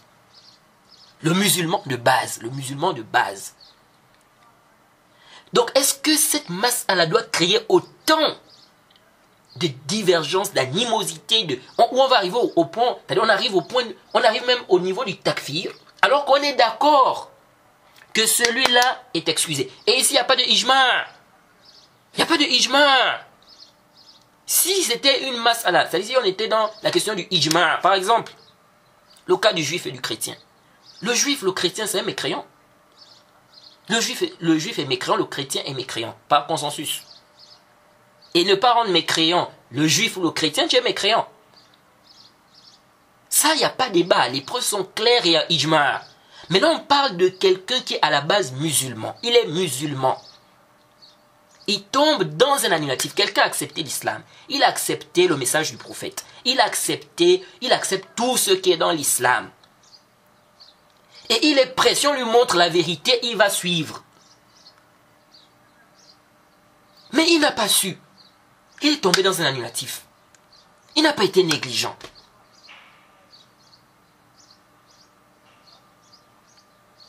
Alors, on est d'accord que celui-là, auprès d'Allah, il est excusé. Alors nous avons simplement pris, cette excuse-là, on a ramené ça dans les ahkam du dunya. Du moment où nous savons qu'il est ma'zour auprès d'Allah, auprès d'Allah, on amène ça ici dans les ahkam du dunya. Nous l'excusons aussi ici, parce que nous savons qu'il est ma'zour. Donc nous l'excusons. Nous disons que c'est un musulman. Il est musulman jusqu'à jusqu'à ce qu'il ait la preuve que ce qu'il fait là n'est pas bien. S'il a la preuve, Jade, que ce qu'il fait là est interdit, et il continue à faire cela, là maintenant, il n'a plus d'excuse pour nous. Nous faisons son takfir. Nous faisons son takfir. Il n'y a plus d'excuse là. Parce que là, il a reçu déjà les preuves. Jade. Donc, pourquoi on va arriver au degré du takfir dans cette mas'ala? Lèche. Alors que nous sommes d'accord que celui-là est ma'azour auprès d'Allah. Alors ensuite, en réfutation à cette ambiguïté.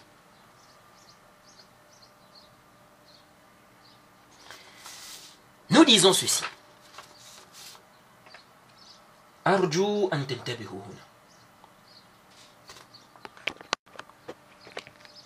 Avant ça, avant d'apporter la réfutation, nous disons, si nous avons la preuve qu'Allah ne châtie pas quelqu'un comme ça, c'est la preuve que nous devons l'excuser ici-bas. On parle du musulman de base. D'ailleurs, le cheikh al-Islam Ibn Taymiyyah a dit, dans le Minhaj Sunnah, au tome 5, page 240, il dit La yalzamu إذا كان القول كفرا أن يكفر كل من قاله مع الجهل والتأويل فإن ثبوت الكفر في حق الشخص المعين كثبوت الوعيد في الآخرة في حقه Le Cheikh l'Islam dit Ce n'est pas parce qu'une parole est une mécréance qu'elle implique forcément la mécréance de tout celui qui va la prononcer. Par ignorance ou par mauvaise interprétation. Il dit, car l'affirmation de la mécréance concernant quelqu'un de manière spécifique est identique, est semblable à l'affirmation du châtiment de la menace sur lui dans l'au-delà.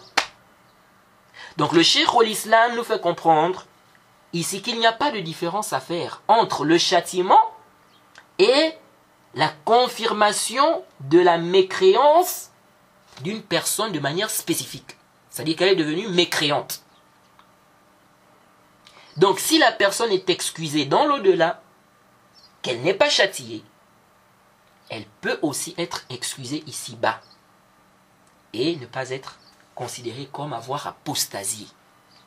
J'ai Donc, de la même manière que, euh, pour que, bien de la même manière qu'il faut réunir des conditions pour pouvoir, subir le châtiment dans l'au-delà, de cette même manière, il faut réunir des conditions pour qu'on juge que la personne a apostasié.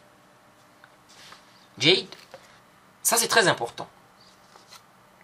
Donc, pourquoi Pourquoi faire Parce que c'est ça l'excuse. Quelqu'un va dire oui, mais ici, dans telle version, on a parlé du châtiment. Mais c'est ça l'excuse. La personne est excusée, c'est ça l'excuse. Nous, l'excuse aussi ici. Alors, pourquoi on arrive au degré du takfir Pourquoi tu fais le takfir de tes frères à cause d'une mas'ala comme ça? Fais le takfir du Cheikh Ibn Uthaymeen, fais le takfir d'Abdurrahman al-Muallim, fais le takfir fais le takfir du Cheikh Mohammed ibn Adil Wahab, fais le takfir de tous les savants qui ont vu le, le bil il faut faire leur takfir. le cher Abdelatif et tout ça, fait le takfir de tous ces savants-là. C'est terrible. Pourquoi tu veux imposer ton ijtihad?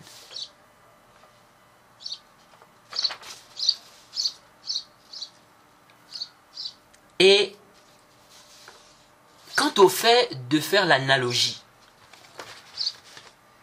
faire l'analogie avec les gens de Fatra ou même les mécréants de base, c'est-à-dire lorsqu'on parle du musulman de base qui est tombé dans un annulatif, faire l'analogie en disant que plus que les gens, les Ahl Fatra sont comme ça, ou bien les, mécréants de base sont comme ça, donc lui aussi, il va avoir le même, le même jugement. Faire l'analogie même avec les gens de Fatra ou le mécréant de base, c'est complètement batilun. C'est faux. C'est ce qu'on appelle chez les gens de Usul Qiyasun Ma'al Fariq. C'est une analogie avec de grandes différences qui empêchent l'analogie. Lèche. Car Allah et son messager ont fait la différence entre ces gens-là. Donc il y a une différence entre le musulman de base, le mécréant de base, et puis, n'est-ce pas, euh, ce qu'on peut dire les Ahl Fatra. Jade. Ceux-là, ces catégories-là, il y a une différence. Il y a une différence. Il y a une différence dans quoi? Il y a une différence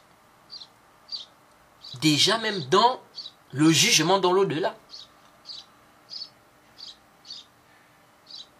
Alors, on n'a aucune preuve, on n'a pas de preuve que le prophète a considéré musulmans ceux qui n'ont pas attesté, qui n'ont pas accepté l'islam, comme a expliqué Ibn Hazm. Jade. Donc, nous disons déjà que, premièrement, on ne doit pas faire l'analogie. Et là-bas, il y a ijma'. Quand on parle du mécréant de base, il y a ijma'. Ok? Deuxièmement, et c'est là la réfutation.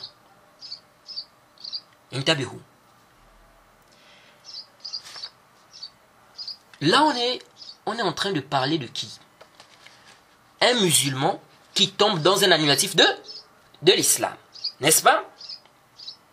Jade. Celui, le musulman qui tombe dans, un annulatif de l'islam et qui est considéré comme étant mécréant. À cause de cela, on l'appelle comment dans l'islam? On dit qu'il est murtad. On dit qu'il est murtad. C'est un apostat. Ce qui montre la fausseté de cette position-là, hein, de ceux-là qui disent qu'il n'y a pas de Rance et qui font euh, qui disent que non, celui-là, euh, le musulman qui tombe dans un annulatif, il devient mécréant même s'il est ignorant, même s'il n'a pas été négligent, et que il a le jugement des Al-Fatara, ce qui montre la fausseté de cette position-là, c'est quoi?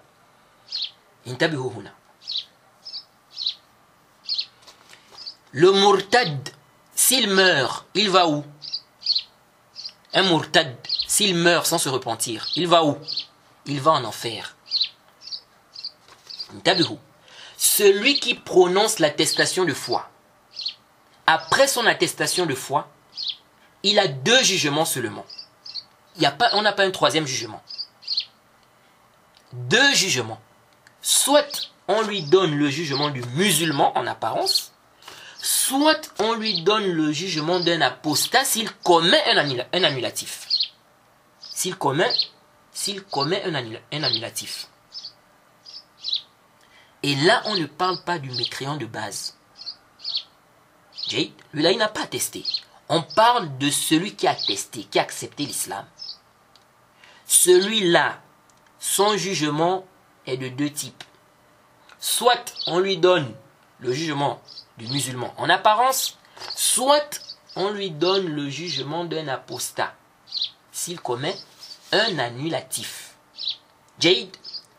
Or, celui qui est murtad, celui qui apostat, quel est son jugement dans l'au-delà Allah dit Allah a dit ومن يرتد منكم عن دينه فيموت وهو كافر فأولئك حبطت أعمالهم في الدنيا والآخرة وأولئك أصحاب النار هم فيها خالدون Surat 2 au verset 217. Allah dit selon une traduction rapprochée Et quiconque parmi vous apostasie et meurt mécréant, vaines seront pour, pour eux leurs actions, dans la vie d'ici-bas et dans celle de l'au-delà. Voilà les gens du feu, ils y demeureront éternellement. Donc quel est le jugement de celui qui a apostasié dans l'au-delà? S'il ne se repent pas, s'il meurt comme ça Son jugement c'est l'enfer éternellement. Ça c'est clair, le texte est clair ici. Binnas le Coran. Ça veut dire quoi? Peut-être que certains ne comprennent pas où je veux en venir. Ça veut dire qu'on n'a pas dans l'islam, on n'a pas dans l'islam un apostat qui serait éprouvé dans l'au-delà. Ceci est une innovation dans le din. On n'a pas d'apostat qui serait éprouvé. Ça n'a pas de dalil. Et ça contredit le Coran. Le Coran confirme que l'apostat, c'est l'enfer éternellement. Parce que ils disent quoi? Ils disent que celui-là est murtad, le musulman qui est tombé dans un annulatif de l'islam, par ignorance. Il n'a pas été négligent. Ils disent que celui-là est murtad, même si il est ma'azour auprès d'Allah. Alors quelle est sa sentence dans l'au-delà? Ils disent il a la même sentence que les Ahl, les Ahl Fatara. Quelle est la sentence des Ahl Fatara Ils seront éprouvés. Donc ils veulent, nous dire quoi? Qu'un Murtad sera éprouvé dans, dans le-delà. Que le Murtad serait éprouvé dans le-delà. C'est-à-dire qu'on aura des, des, des qui seront éprouvés dans le-delà. Or, ça, c'est innové. Ça n'existe pas dans le din. Et ça contredit le Coran. Le Murtad, sa place, c'est l'enfer éternellement un murtad, celui qui a apostasié et qui est mort comme ça sans se repentir, c'est l'enfer éternellement. On n'a pas de murtad qui sera éprouvé. Ceux qui seront éprouvés, ce sont ceux-là qui sont des Ahl Fatra. Ceux-là qui n'ont pas reçu le message de base, depuis la base. Quant au murtad, celui qui a accepté l'islam, et puis tombe dans un annulatif, il est sorti de l'islam, ok il a testé, il est rentré dans l'islam, il est tombé dans un, annulatif de l'islam, et puis on dit qu'il est murtad. Ok Et il ne se repent pas, il meurt comme ça, celui-là, c'est l'enfer éternellement. Quant à celui qui est ignorant, qui ne savait pas, il est musulman à la base, il ne savait pas, on dit il n'est pas mécréant. Il est ma'azour, il est musulman. Naam, Si tu me dis, mais comment il est musulman alors qu'il est tombé dans un acte de couvre de shirk? Je dis parce qu'il y a quelque chose qui empêche de faire son takfir sur le djihad. De la même manière que la contrainte chez toi est une chose qui empêche que tu fasses le takfir d'une personne, de cette même manière, l'ignorance chez nous est une chose qui empêche qu'on fasse son takfir. C'est clair et c'est simple à comprendre. Vous voyez donc ça, c'est innové. On n'a pas de murtad qui serait éprouvé dans l'au-delà. C'est innové. Quel est le jugement du murtad ignorant? Le murtad selon toi. Hein? Quel est le jugement du murtad selon toi qui est ignorant?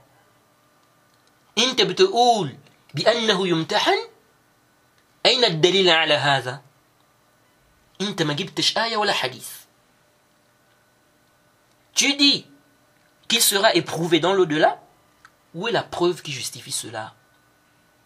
Tu n'as aucune preuve, ni dans le Coran, ni dans la Sunna. Et au contraire, même ça, contredit le dalil. Le Coran confirme que le murtad, c'est l'enfer éternellement. Donc ça, c'est plus que clair. C'est plus que clair. Donc cette position n'est pas juste. Et le problème que ceux-là ont eu, c'est quoi? C'est qu'ils ont vu que c'était impossible que quelqu'un ait la foi et qu'en même temps, il a en lui du kufr ou du shirk Nous disons oui, à la base, ceci ne se mélange pas.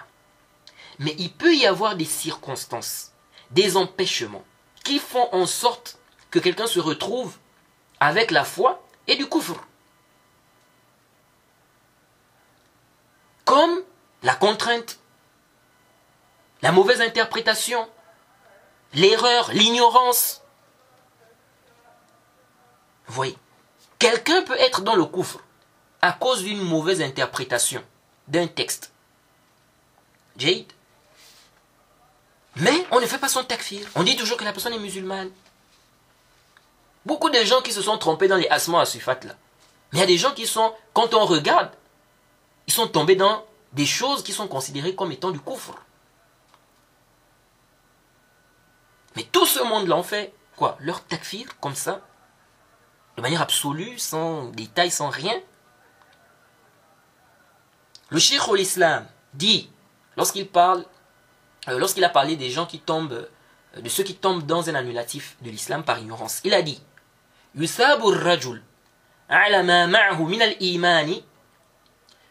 يثاب الرجل على ما معه من الإيمان القليل ويغفر الله فيه لمن لم تقم لمن لم تقم الحجة عليه ما لا يغفر به لمن قامت الحجة عليه c'est dans Majmou' al-Fatawa tome 35 à la page 165 le cheikh l'islam dit l'homme est récompensé pour le peu de foi qu'il a et Allah pardonne dans cela à celui qui n'a pas reçu les preuves ce qu'il ne pardonne pas à celui qui a reçu les preuves. Donc celui qui tombe dans un annulatif, par ignorance, il n'a pas été négligent, nous disons qu'il est excusé. Il sera récompensé pour sa foi, minime soit-elle. Quant à ce qu'il a fait comme annulatif là, en ayant une excuse, comme l'ignorance, sans être négligent, il est excusé pour cela. Allah ne va pas lui tenir rigueur pour cela. Vous voyez C'est comme celui qui avait demandé à ses enfants de le brûler. On avait déjà vu ce récit-là. Mais il est tombé dans deux annulatifs, en réalité. Mais Allah lui a pardonné quand même. Vous voyez Pourquoi? Parce qu'il était ignorant. Comme plusieurs savants ont expliqué, tels que le Cheikh l'Islam et bien d'autres. C'est ce qui est sahih. Donc ça c'est clair. Alors comment une massa, ça c'est des grandes masaïl. C'est pas des petites questions, des grandes questions comme ça. Tu vas venir faire le takfir des gens. Tu fais le takfir de tes frères. De tes frères et tu prétends un consensus. Tout ce qu'on t'apporte comme parole des savants, tu apportes des interprétations nulles. Nulles, caduques. Tout ça parce que tu veux persister dans ta fausse position. Tel savant a dit, tel savant a dit. C'est le wahi, c'est la révélation. Et les autres savants, leurs paroles n'ont aucune valeur.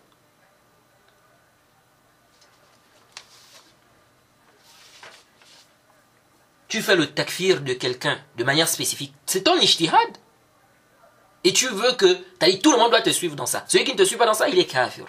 Ah bon? Alors continue comme ça. Et on verra bien. On verra bien dans l'au-delà. Alors, euh,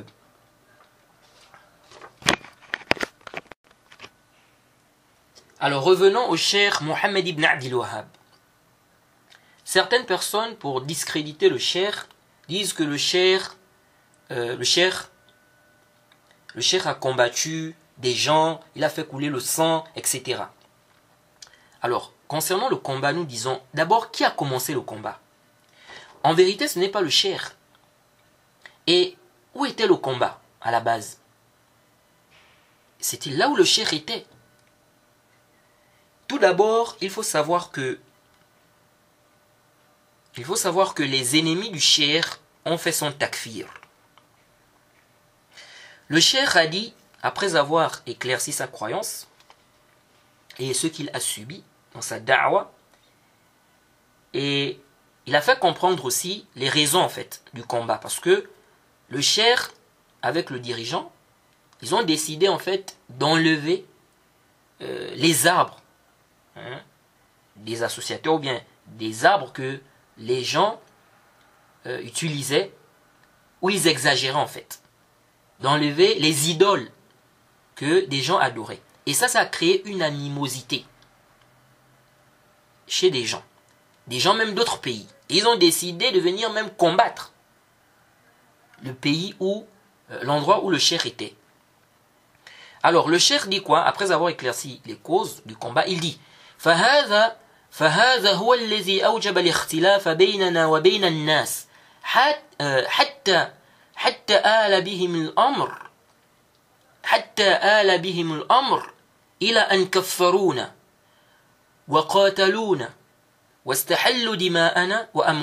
Ça c'est dans Ar-Rasail à la page 114. Le cher dit c'est ce qui c'est ce qui a impliqué la divergence, c'est ce qui a impliqué la divergence entre nous et les gens, au point où ils ont fait notre takfir.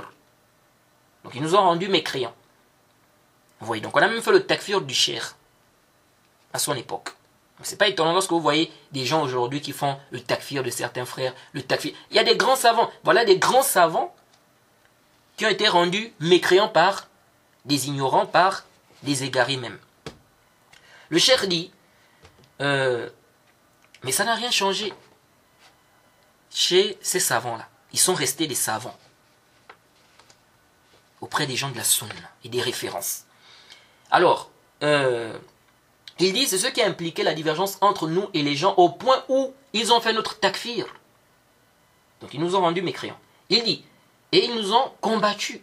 Ils ont rendu licite notre sang et nos biens. Vous voyez ça Le cher dit également, donc ça c'était dans Ar-Rasa il à la page 114. Le cher dit, il dit également dans euh, Ar-Rasa il à la page 38, il dit وأما القتال فلم نقاتل أحدا إلا دون النفس والحرمة وهم الذين أتونا في ديارنا le cheikh dit, quant au combat, nous n'avons combattu aucune personne, si ce n'est pour défendre nos vies, nos biens, nos familles. Ce sont eux qui sont venus dans nos demeures. voyez. Cependant, il se peut qu'on combatte certains d'entre eux dans le cadre d'une sanction par rapport à ce qu'ils ont fait, comme Allah a dit, la sanction d'une mauvaise action est une mauvaise action, une peine identique. C'est Surat 42 au verset 40. Vous voyez. Et le cher a même d'autres paroles où il dit que ce sont eux qui ont commencé le combat. C'est-à-dire, on est venu les attaquer, ils se sont défendus. Et c'est vrai qu'ils ont combattu dans, euh, euh, le sens de, euh, comment dirais-je, dans le cadre d'une sanction par rapport à ce que ce que ce qu'on leur a fait. Vous voyez. Et ça c'est clair. Et le cher même a expliqué qu'ils ont fait son takfir. C'est-à-dire, ces gens-là ont refusé de faire le takfir des gens qui sont tombés dans, des annulatifs de l'islam, soi-disant qu'ils disent la ilaha illallah. Mais le cheikh a dit, mais moi aussi je dis la ilaha illallah. Moi aussi je dis la ilaha illallah. Et je suis dans la péninsule arabique. Pourquoi vous avez fait alors Pourquoi moi vous avez fait mon takfir? Et c'est comme ça.